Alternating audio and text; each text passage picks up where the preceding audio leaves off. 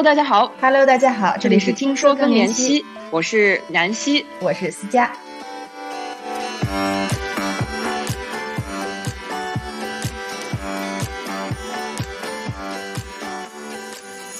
在信息爆炸的时代里，我们发现身体有不舒服，就会在网络上搜索或者通过朋友询问。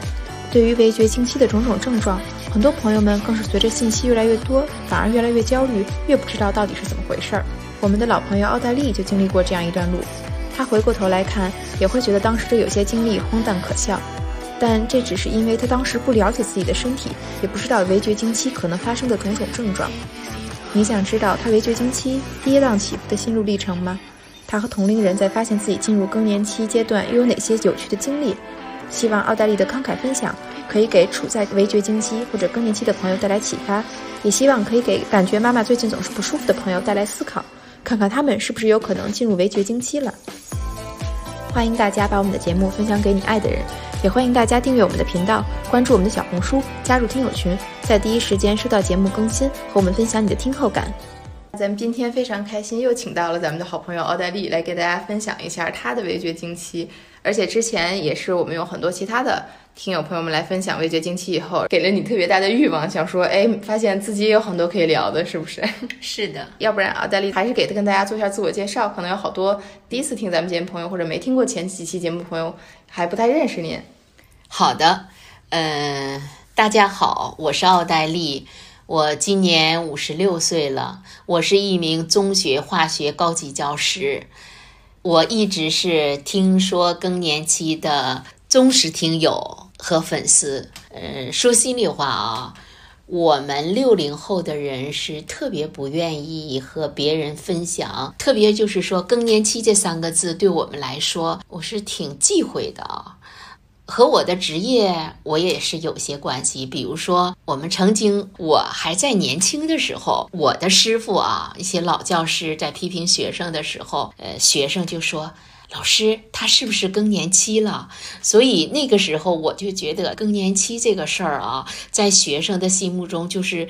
呃，你一个是一个很奇怪的女人，嗯、呃，就是一个好像精神上已经不正常的女人了，所以呢，我就可能带着这个标签吧，我是特别不愿意谈的，也不想在朋友或者家人，特别是在自己的老公面前谈我要更年期了。所以这些呢，也许是在中国呀这些电视剧中的影响，都让我感觉到不想去谈。但是呢，今天也是感谢听说更年期的邀请，然后我呢也带着这份勇气吧。因为我的更年期实在是太漫长了，至少有七八年这样的。然后这个漫长的痛苦的经历，只有我自己能够知道，而且这种折磨和我受的苦，让我自己都感觉到我是怎么过来的。呃，同时呢，我也给家人，特别是我的孩子，也带来了。很多的 无奈和痛苦，所以呢，让我翻出这个话题呢，可能会 讲出很多。但是呢，我曾经是不太愿意回忆的。为什么我会来谈一下呢？就是听说更年期的这个节目大概有四十多集，我一直听，而且呢，嗯，我发现这个节目在我人生的漫长的重要阶段。给我带来了，应该说是知识和力量，让我明白了它到底是怎么回事儿，然后也解读了我这个漫长的十来年的这个不能解决的困惑。嗯，所以呢，我今天确实想跟大家谈一下。也希望我重要的经历和一些症状，和我后期的改变，能够给未来的就是第一是我的同龄人、我的姐妹们，还有七零后或者是八零后，呃，没有经历过的，能给大家带来一些帮助和启发。这也是我今天想来讲的一个重要的原因吧。谢谢。好的，那今天我们想聊围绝经期，也是首先，我记得印象特别深的是，之前咱们在聊风吹半夏那期的时候，咱们还有过一个讨论，因为您说您更年期没什么症状，您感觉到很平稳的就过去了。但是其实那个时候是不是您有很多围绝经期的症状都没有联系到说更年期这个事儿？然后现在突然听了我们节目，包括之前说的三十四个症状以后，你突然会重新把好多事情都串起来了。对的，我原来认为更年期不知道什么症状。所以就认为自己没有症状，一直认为自己是有生理的病，因为家里边母亲曾经是高血压去世的，所以我特别担心我的血压的问题，所以对于更年期的问题，应该说是一个一无所知，因为我一直是有月经的。呃，我的月经实际上跟我同龄人或者是一些闺蜜私下会聊，就是认为我还没有更年期，因为我觉得我们这代人，包括我的可能是中国人吧，就都是认为什么是更年期，就是月经没有了就是更年期了，就这样。但是我从来没有认为更年期会有那么多的症状，所以我曾经说。没有症状啊，什么症状啊？不知道，所以也可以说是无知吧。呃，那么我在听了听说更年期节目的时候，谈到了有三十四种症状，然后才觉得哦，似乎跟我的情况对号入座了。我原来这已经有十年的。呃，更年期症状，围绝经期，对，也可以说是我的围绝经期是特别的漫长的，嗯，所以那个时候是呃生理的症状或者是心理的症状，呃，让我不断的恐惧去看医生，呃，没有想到是我的围绝经期的情况。哎，那您都有哪些症状？包括生理的，包括心理的。我先说一下我生理的症状吧。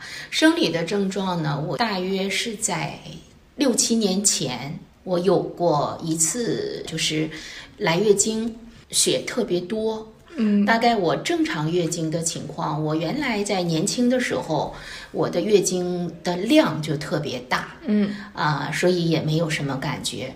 但是呢，通常情况下就是持续五天，嗯，最多七天就结束了，嗯。啊，两到三天的时候月经量是特别多的，嗯，所以在我的认知上和跟我们原来同龄人聊的时候，就觉得这是正常的。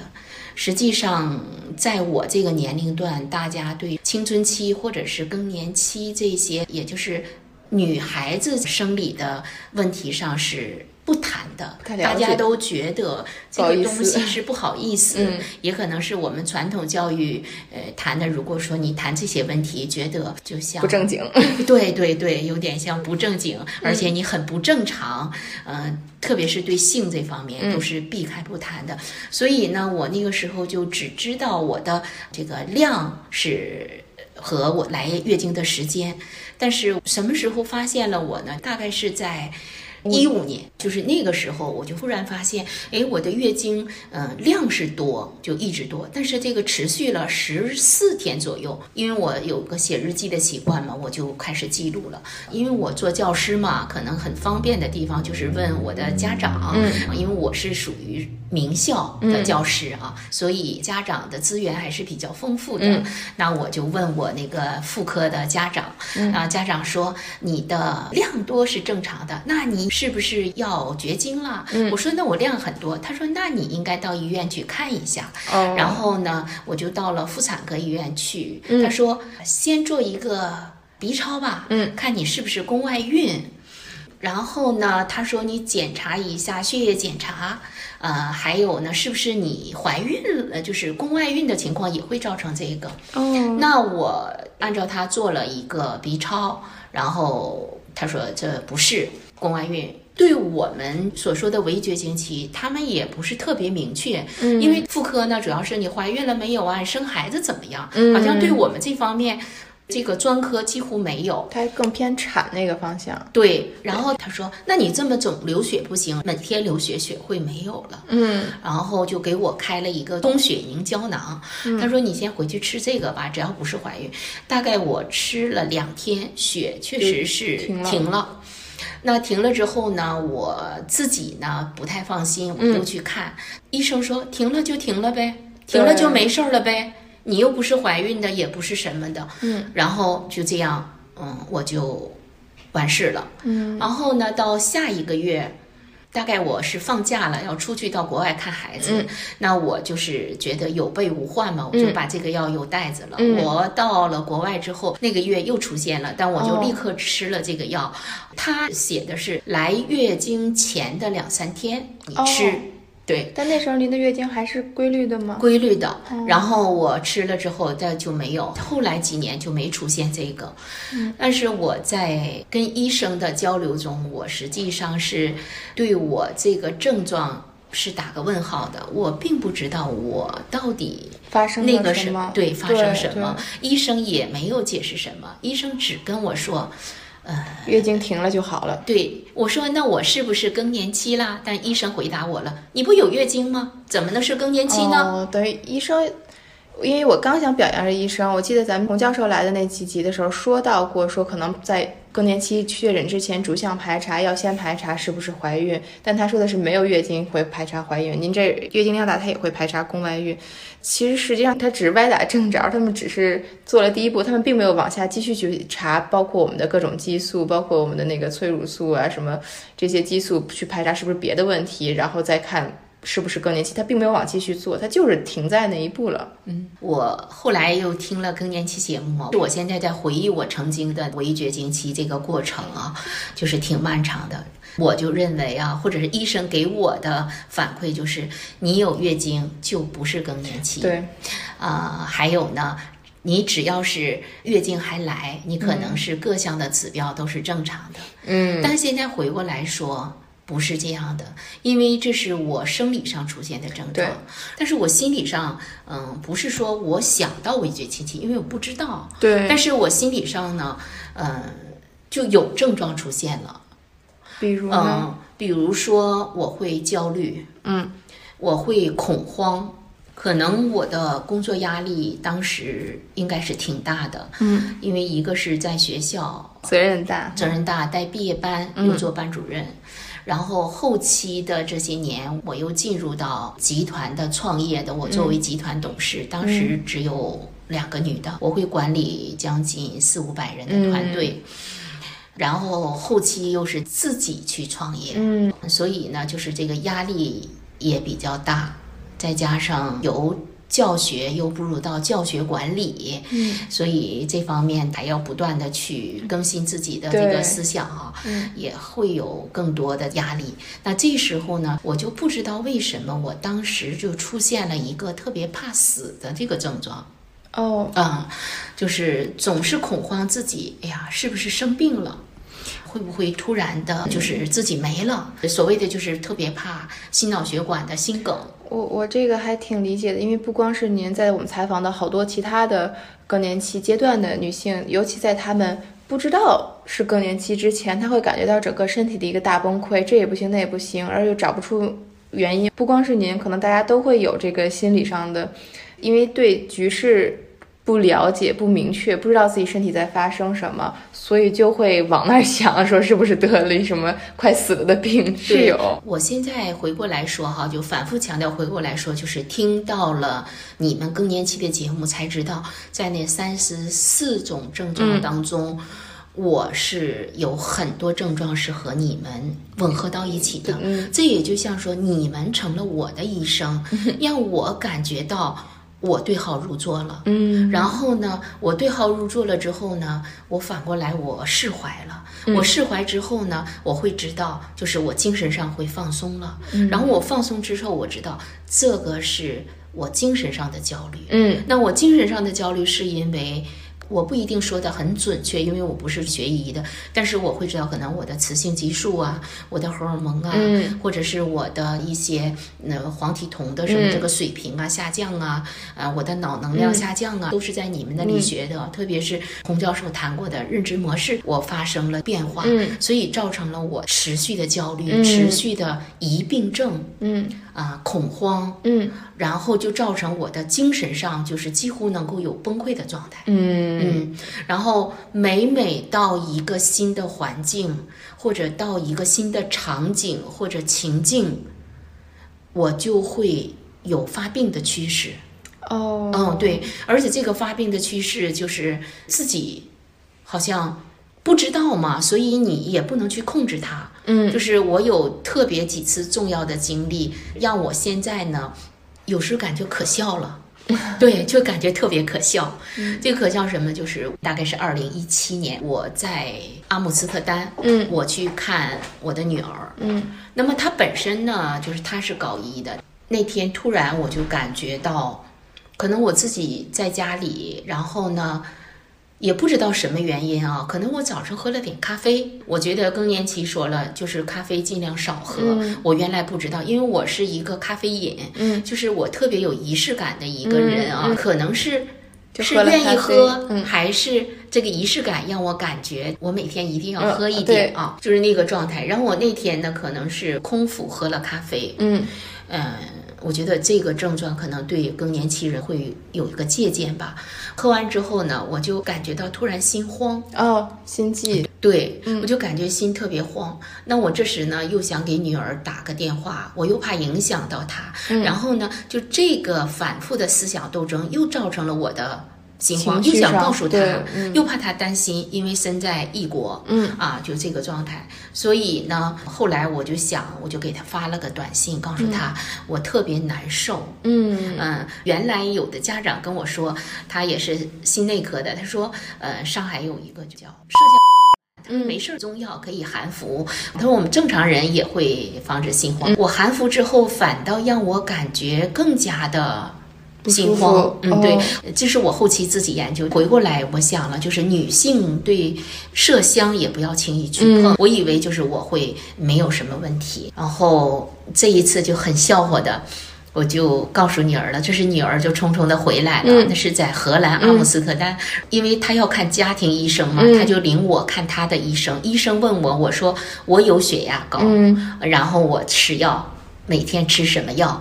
接下来呢？他说你怎么样？我说我就特别难受。我现在回过来想呢，特别有意思。我说我特别难受，我就是难受。然后这是医生呢，因为也觉得挺没有办法嘛，嗯呃，然后女儿又是跟他翻译嘛，因为国外的医院就是说先通过家庭医生，然后呢就是救护车给我转到那儿了。结果了，救护车一路我们也到了那个医院，嗯，到了医院之后，到了急救中心，然后我后期还拍了照片呢，就是急救量我的血压，有量监护心跳什么的啊。我觉得国外整个医疗系统还是比较完备的，结果什么都没有。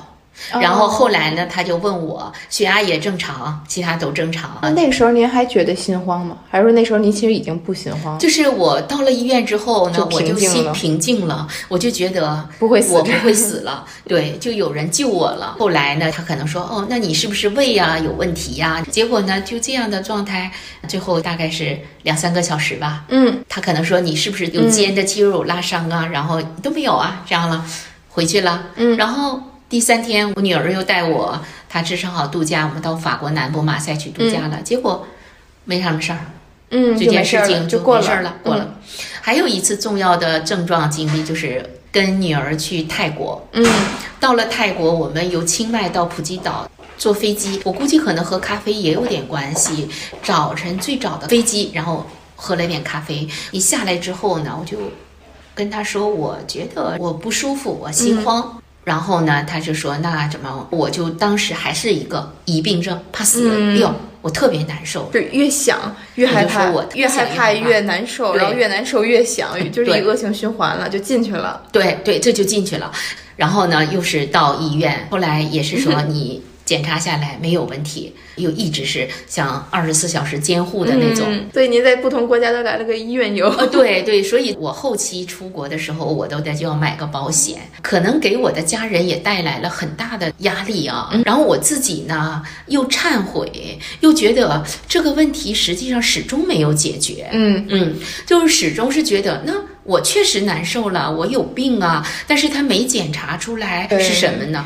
后来他说胃，然后呢，我回到我的国家城市，我就是连续三年我都做胃镜，因为我去了一个是上海著名的中医院啊。嗯胃是消化内科嘛，嗯他给我看了一下我做的胃镜，他说，如果你的精神过度紧张，嗯，你的植入神经紊乱对呐、或者是什么样啊，你的肾上腺素都会影响到你的胃，有个叫做神经性胃痛。嗯嗯，然后我说那是啥？那医生跟我调侃的说，那就是精神病呗，就是神经性胃痛。神经病，嗯嗯嗯，所以那一刻我就感觉到，原来还有这个病。我什么时候好了呢？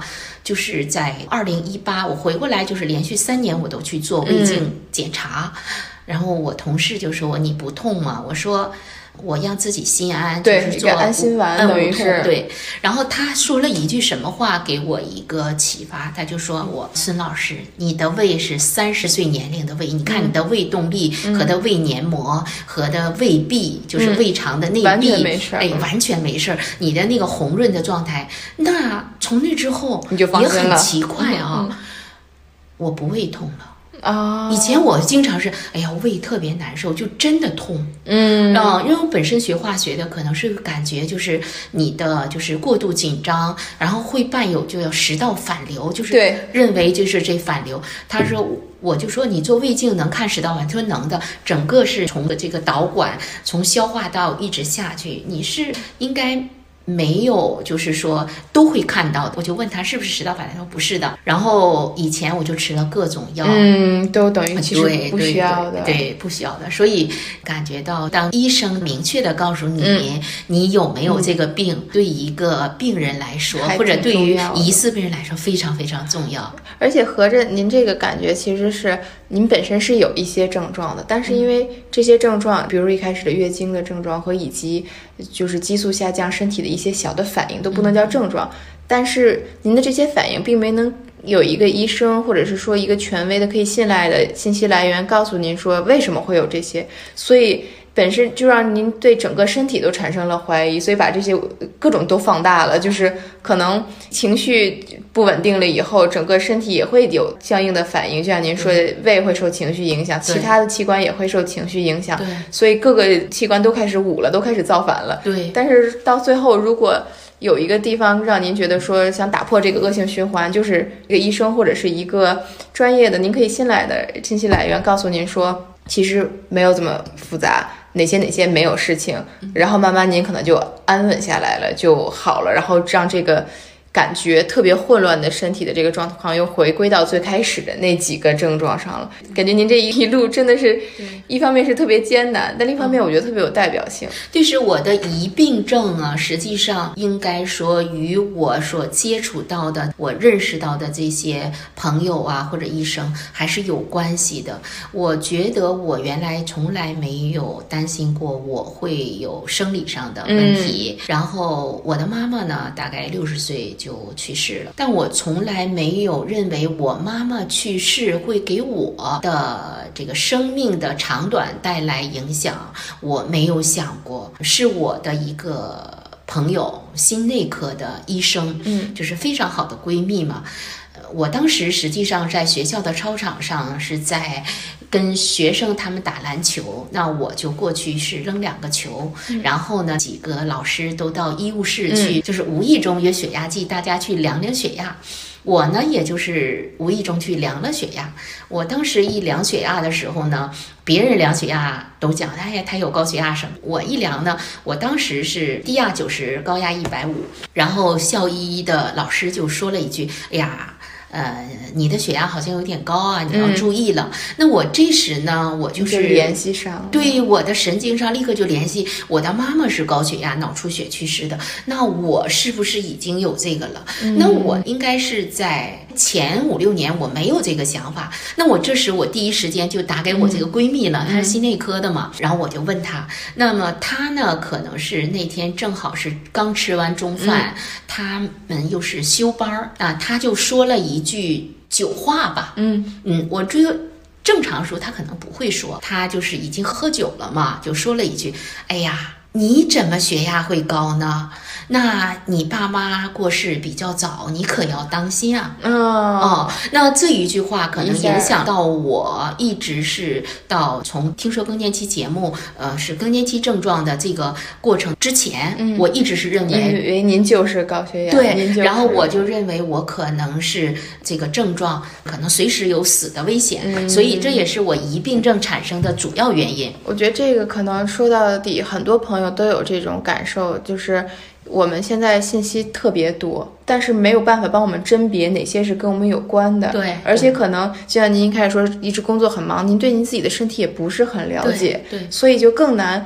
人一说什么都会往上对号。就我记得原来我们跟南希说过有一期节目，就是说要关心自己的身体，但不是说什么病都觉得自己有，而是说对你的身体足够了解以后，你知道你的身体有什么没有什么，就是我觉得您也是经历了一开始可能非常不了解。然后后来一下好多信息过来了以后，就觉得什么病都跟自己有关。对。然后慢慢又一步步回归到说，哦，其实可能对没有那么复杂，最终又回归到它本身的那个状态。我觉得这个还是可能很多听友朋友们都可以一起去思考一下自己现在在一个什么样的状态。对，就是我这个状态时间特别长，所以我就开始对号入座。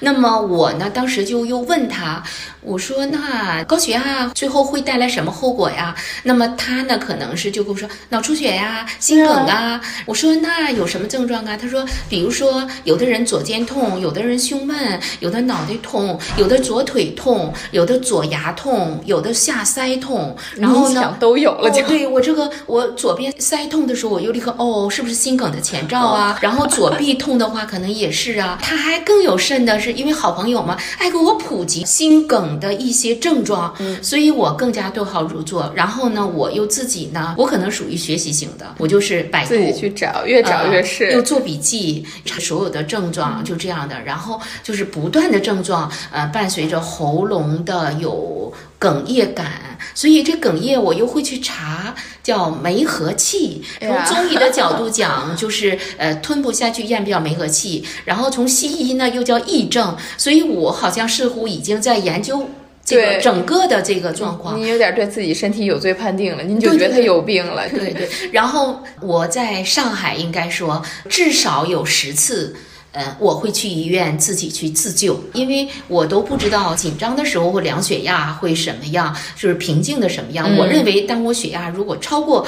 一百或一百八，我就立刻要去。后期我才发现，就是这个血压呢，实际当你运动时候呢是不会的。对对对。然后我一定要到最高档的医院去，就是上上海中山医院，它心内科是全国算最好的。我都住过 ICU，他问我，我就是难受，可能也是。嗯，认识人吧，那就是呃，立刻急救就艾灸。结果呢，呃，住了两天，没有呃，所有项都查了，我又做了什么心脏的，就整个的，就是所说的这些症状回过来啊，现在就是这三年，嗯，我几乎是平静了，平静了。我急救的时候，甚至医院的一系列的这个。医生怎么给我检查，我都会了。我会到量血压，然后抽血、做心电图，然后整个整个心肌酐钙，就是整个流程让我都已经非常熟练了。甚至我都是就是奔到医院，呃，马上见到医生，然后就是医生当说没有的时候，我立刻好像两眼放光，就觉得哦没事儿。但回到家里又觉得又不行了，又不行啊，就这样的。回过来说，通过后来了解，这可能是更年期的一些生理上的，应该说什么？就是我不不太明白是雌性激素少了，或者这些情况导致的，或者是说我应该就是更年期会伴随这个症状，我并不知道。对，我觉得这引起了我这些的。您的经历给我们特别大的启发是：首先，如果我们在更早的了解我们的身体，了解我们身体，就是可能哪些。疼痛是正常的，不是那么严重的。哪些疼痛可能是真的预警？就是您对自己的身体有更多认识的时候，您在接受外界信息时候，您可以有更好的一个判断。而且是我们可能更早的接受一些知识以后，尤其是更年期，就是女性健康方面的知识以后，会更明白说为什么我们有那些疼痛。因为反观您的经历，我其实挺惊讶的一点就是，您医院一点也没少跑，但没有任何一个医生能真的帮您解答您的这个困惑。包括到最后能让您停下这个循环的，并不是说一个医生告诉您说您在进入围绝经期了，而是说您的胃真的特别好，一点事儿都没有。对，所以您慢慢觉得说可能啊，那确实是没事儿，一点一点没事儿。对，首先可能更年期这个话题还是像我们之前说的。大家包括医生在内都没有对他有足够的了解，因为它不是某一个部分的问题，它是整个身体的问题。对对。另外一点就是我们自己可能对我们自己的身体也不够了解到，说我们可以提示医生，我们可能去往这个方向去找。就像我们之前有一个听友那个 B P 姐，她聊到说，她后来也是看那个电视节目，发现说哦，可能可以去看内分泌科，然后才找到了一个方向。但是我觉得现在挺难的，是听这么多这么多在经历更年期的朋友的聊天，我觉得这个。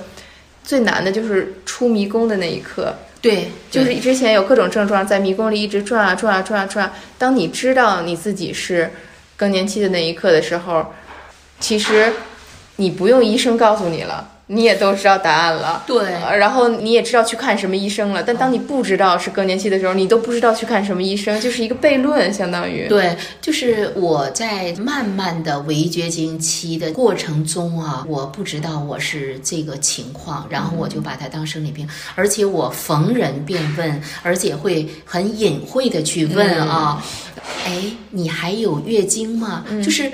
我们那个年代只是说你有没有月经，只敢问到这儿了。嗯，对，才知道你是不是更年期。但是很多人呢，我是感觉啊，我有四个闺蜜当中啊，我觉得我们这代人还是挺有意思的。本来她已经没有了，我上她家去，我发现她没有了，因为我要卫生巾，嗯，她没有，嗯，但是她还说她有。就是呃，大家对这个心理上，他会觉得我如果没有月经了，我可能就不是女人了。嗯，就是好像我没有性生活了，我可能就是不幸福了。就是我们好像有这个标签在里。嗯，然后我有一个特别好的另外两个闺蜜呢，有一个她是说她已经是在四十一岁，她就没有了。没有之后呢，她又吃药去延长。对，听人说她吃药，她非常。让自己很美的那个状态，他就去吃药。他吃药了呢，大概是两年之后，他就说：“哎，我又来了。”他就兴奋的，就是那种表情溢于言表。我们虽然相隔几千里啊，呃，因为他在中国的北方，我在上海，会告诉我：“你知道吗？我又来月经了。”就是那种兴奋的状态，又感觉到就少女的青春期的那种状态啊。就所以，我们同龄人之间也是有的人不说。呃，怕让别人感觉你不幸福，好像更年期是不幸福的标签了，就有点那个啊。呃，所以我觉得，在我确诊这个过程当中，我有时候我会去悄悄的问你有这个状况吗？我觉得，就您那一代人，可能更年期真的是一个特别可怕的事情。哎，对，就是它意味着可能女性身份的终结，它意味着可能对自己的一个不认可，所以是一件很羞耻的事情，也不方便大家探讨。但是可能这个正好是我们节目一直想跟大家说的一点，就是没什么可羞耻的，因为更年期之后。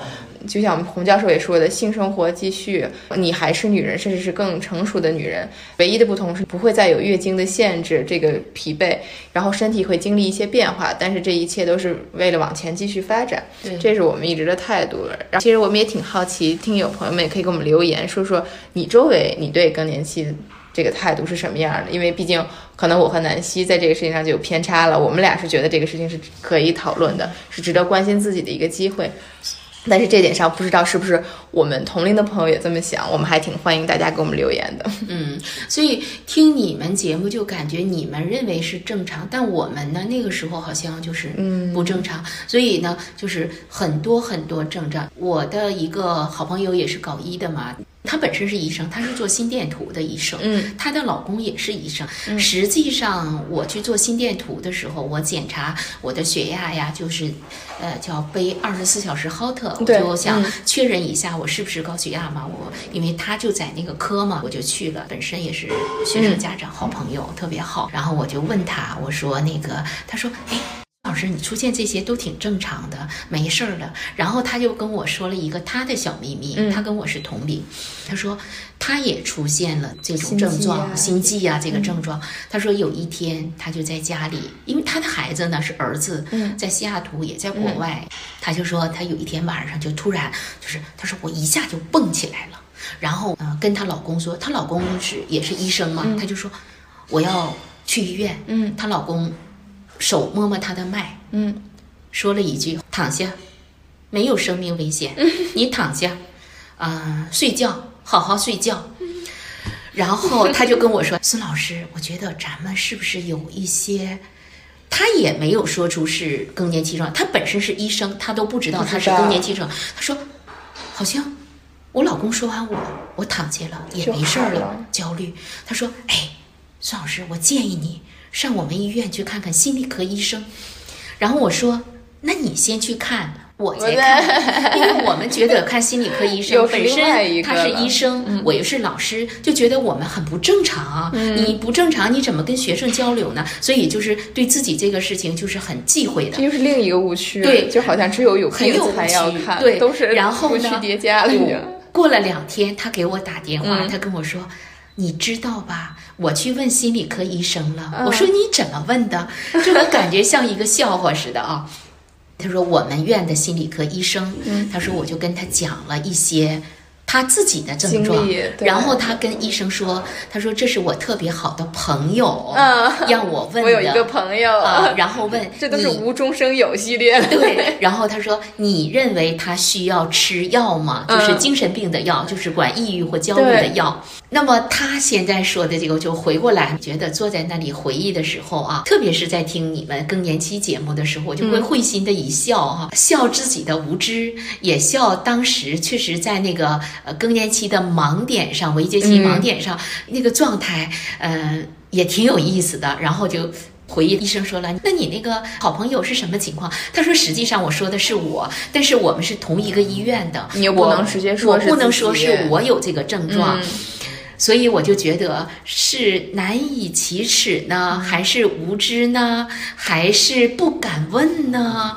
呃，不知道了。所以这也是我们这一代人的悲哀哎，我觉得您跟大家分享这个经历特别棒的一点是，可能很多人都有你们这样的经历，就生理上的、心理上的，而且同时也有各种恐惧，但是他们还没有你们这个资源去问这些医生，去看这些，所以你们这个告诉了大家，就是首先这个。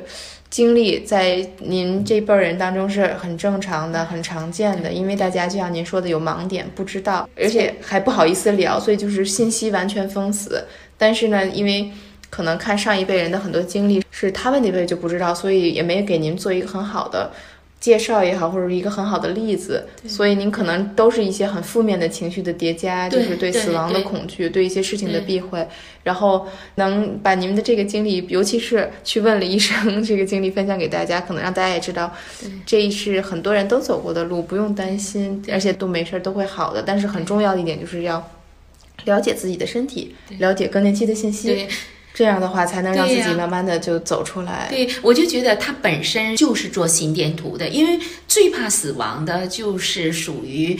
心梗是最快的嘛，嗯那么他本身是做这个的，他居然也在这方面造成恐惧那不就是说自己更年期各个激素它的减少会引起你呃这个各个心理和生理症状，就是都不知道啊。所以这个在我们的科普或者我们原来成长过程当中是绝对没有的。嗯嗯，绝对没有的，所以这个也是我觉得是我为什么分享给他，是我同龄人当中，嗯，如果你们需要是可以借鉴的，嗯就是这个过程当中伴随你心理和生理的变化，你是可以去那个，因为我是有这个症状嘛，我就是不断的在各方面，一个是我看书，我看了十八本关于焦虑症的书，哇什么英国克莱尔医生啊，然后焦虑者的自救啊，比如说像北京的董彤医生，中医他在讲，嗯，什么什么，还有什么一些所有的，包括喜马拉雅上的呢，更年期的，最后我找到了你们那个嘛，我才知道这些症状，就是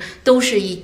听这些书，而且我会看书、记笔记，我这些症状，所以我是觉得这个更年期现在回过来想，可怕也挺可怕的。如果你没有正确处理好，那可能就会精神病。因为我听说过一个好朋友，他的朋友最后就是因为他的呃焦虑症。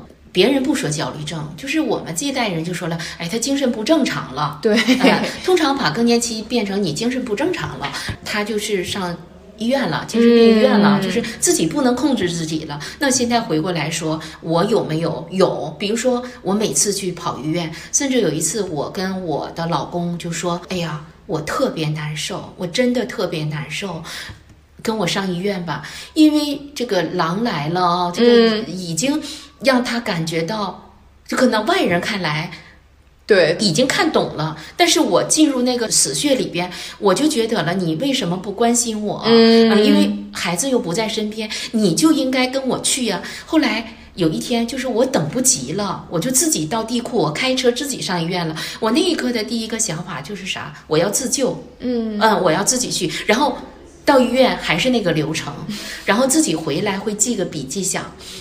嗯，我不要那个，就是我下次不要这样 了，因为我没事儿。但是下次还是忍不住。对对对，这个真的是就是就是一个死穴的循环。这个就可能你。每个人要经历，如果真是入到像我这样子穴的时候，可能你要有五六次的反复，可不是吗？嗯嗯，我看了焦虑者的自救，实际我是更年期情况引起的，呃，就是应该叫做你的认知模式发生了改变，你的肾上腺素的分泌的减少，然后你的交感神经和副交感神经不受控制了啊。当然，我不是医学，说不明白太多，就是你这个副交感神经总是那样催促你，你的交感神经。呃，不能控制，副交感神经占上风了，然后就造成你，你就要往那个路上去走。嗯啊，要什么样的呢？你才能回归到正轨呢？你脱恐，不恐慌了，然后呢，你的神经修复了，嗯，你的肾上腺素分泌正常了，然后你才能慢慢的回到正确的轨道上。嗯，所以这更年期，在我认为来说，呃。如果不处理好是非常可怕的。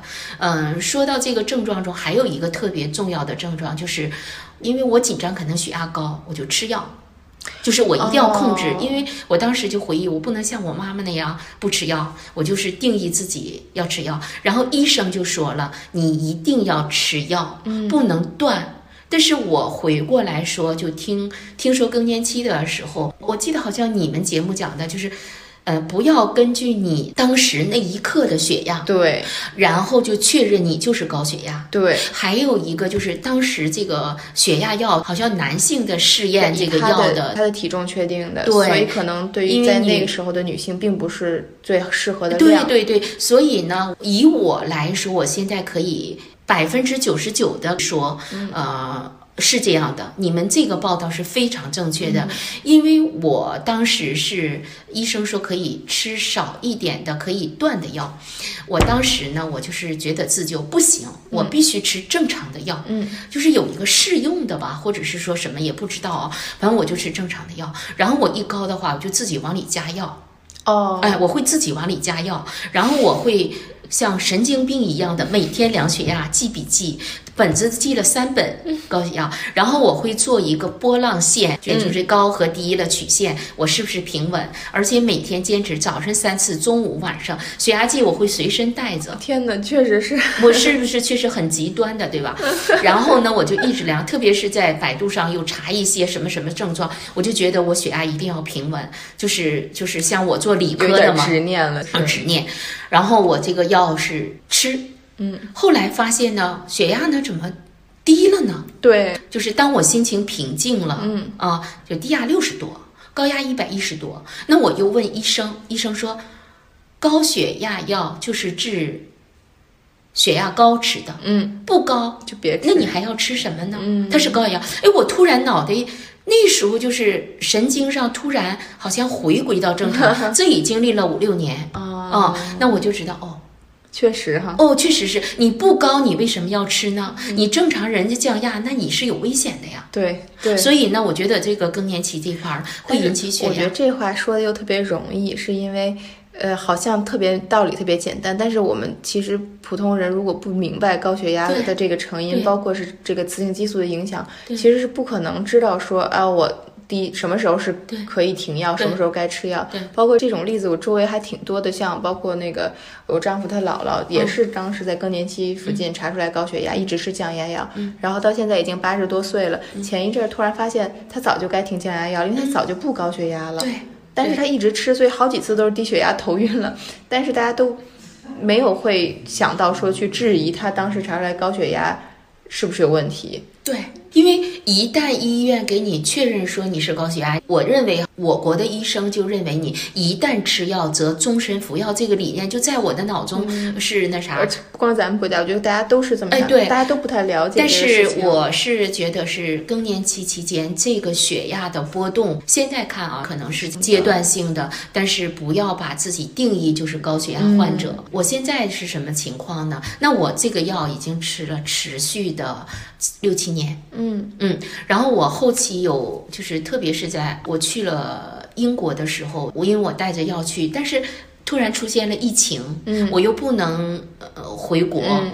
那这个阶段呢，就是我没有药了，嗯。没有药了之后，国内又不能把药邮到嗯。这里，然后呢又要在国外去看病去取药，那我要想同等的那个药，那医生就问我血压的问题，然后这时我也就感觉有些焦虑啊，就量血压。这是后来呢，因为和孩子在一起，心情特别愉快，嗯然后可能伦敦当时的那是三四月份嘛，就温度和气候都特别适宜。这时候发现呢，我的血压量起来每天低，然后就是给国内医生打电话。那个时候医生跟我说：“你血压不高，你为什么要吃？”那个这时呢，我就试着停药，因为当时不敢停，就是停了之后怕万一高了，对你在国外突然出现问题，尤其我又有呃没了怎么办呢？人没了，但是就试着他说你先半粒，嗯，然后再减减量哦，这也是对那突然我三个月就没有吃血压药，也没有事儿。但是回到今天，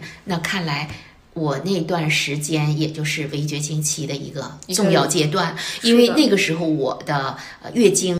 两三个月来一次，嗯。因为我有记录，你就呃偶尔就不多，哎，就那个阶段，所以这个阶段我当时就停药，停药了，因为我这个症状哈，围绝经期伴随就改变了，所以现在我的降压药呢是很少，原来我会吃二合一的种，但现在就是一种，就是偶尔一吃，点。嗯，一点点，嗯，所以这个情况，这个血压给我带来的怕我引起的症状或心梗的问题、心脑血管问题，我认为是更年期的嗯。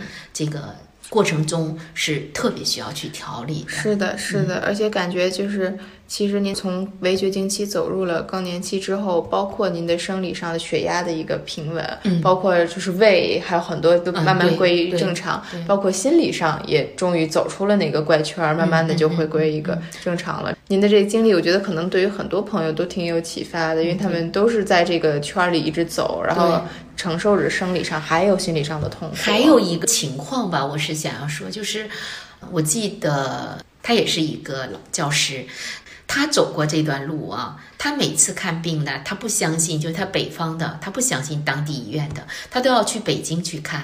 他通过黄牛挂号，我天哪！然后呢，到北京都是什么中日友好啊，或者是嗯中日什么协和。协和呀，他嗯去看，他就是说，他说很简单，我不相信我们当地这个医生就是胡说八道，因为当时他和我有相似的症状，就是他哦胃，他总是胃痛，他喝大量的就是中医说让他喝中药调理呀、每天都喝。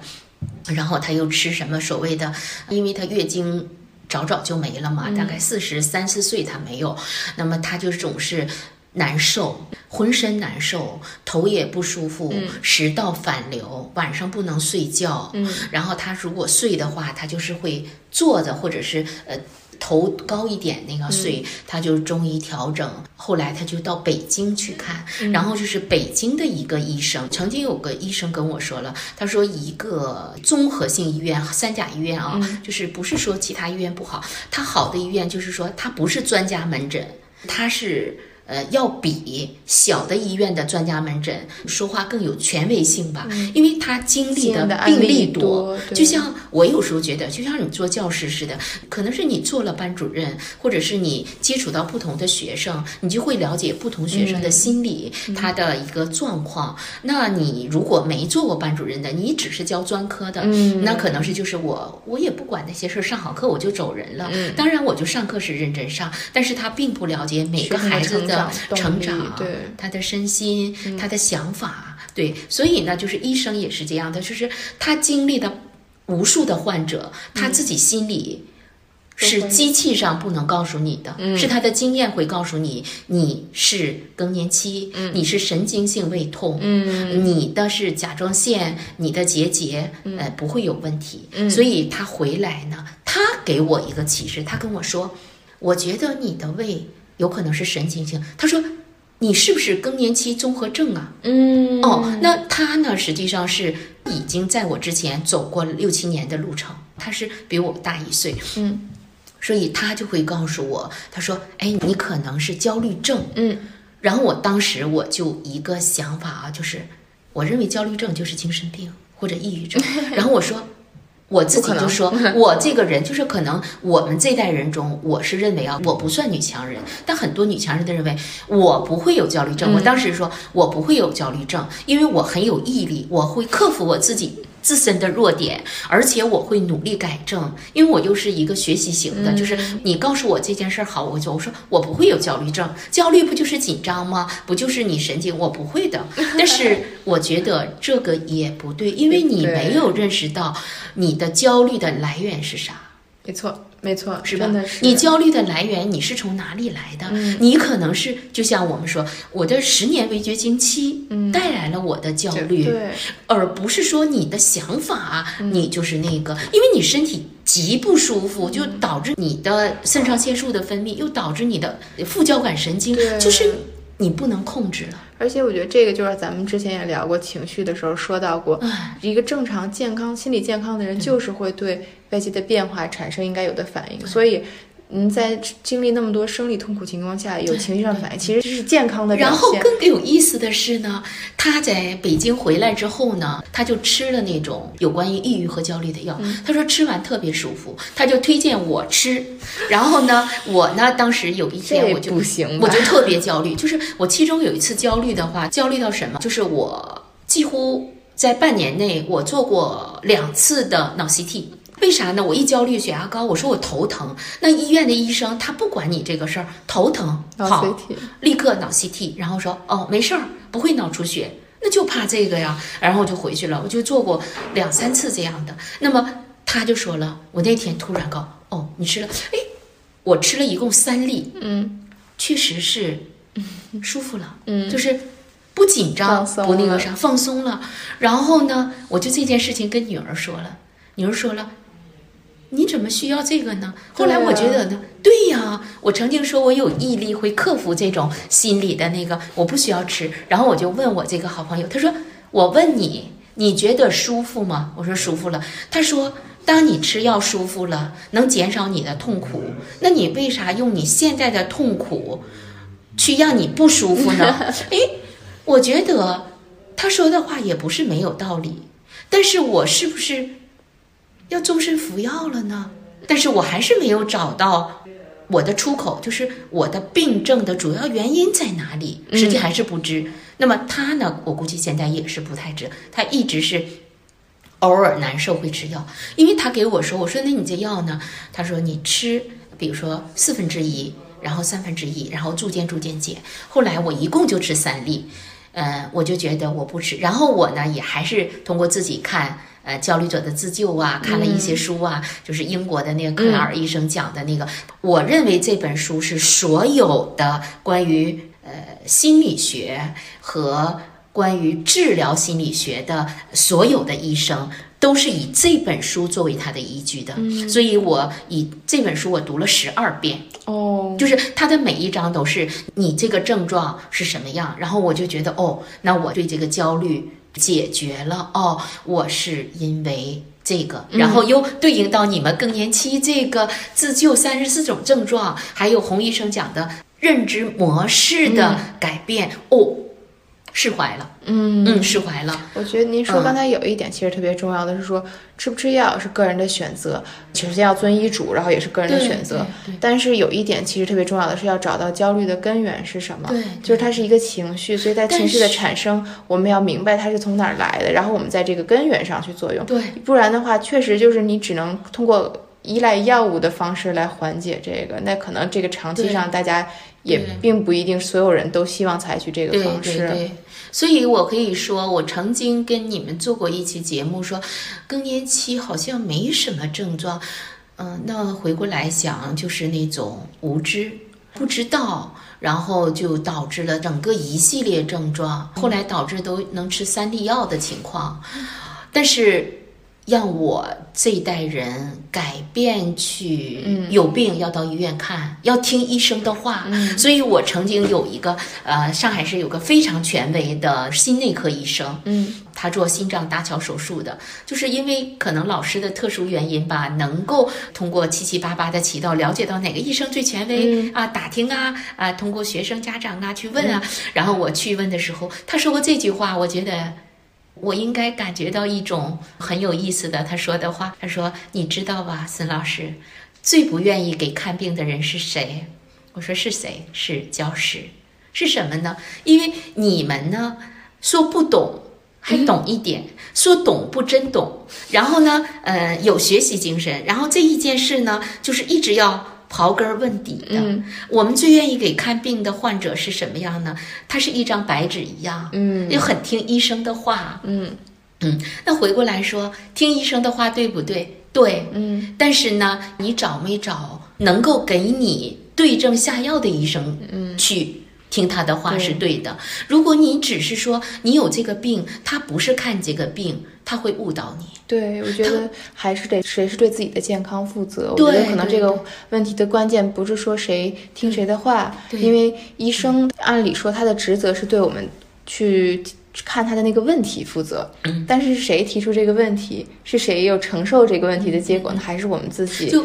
所以说到底，这个是一个一个哲学问题了。对呀，所以我那个好朋友闺蜜，我说她一直要到北京这个最好的三甲医院去看她的症状，因为当时症状她就是胃呀、焦虑啊、抑郁啊，就是她都有了嘛。那么她现在还是在听那个医生的话，仍然在有发作的时候要吃药。那我呢，就是不断的去跟他。就是我想用我的理念和我学到的，而且我确实改变了。我去跟他讲，他有点相信，但是还不完全相信。所以这个要改变一个人的认知模式，挺困难的。嗯，挺困难的。嗯，对。而且可能真的每个人是每个人是不一样的，我们要尊重这个个体差异。对对对对对。对，那咱们今天聊了也挺多的，而且咱们也刚刚说完了，就每个人都每人都不一样。那您对当年的自己，或者是可能我们听友朋朋友在听的过程当中，也有很多人觉得自己跟您很像，那也是您对这些朋友，你有什么想说的呢？我对朋友想说的就是，当你有一些症状出现了，因为没有症状肯定不会去想生病的事儿，有一些症状出现了，一定要到正规的医院。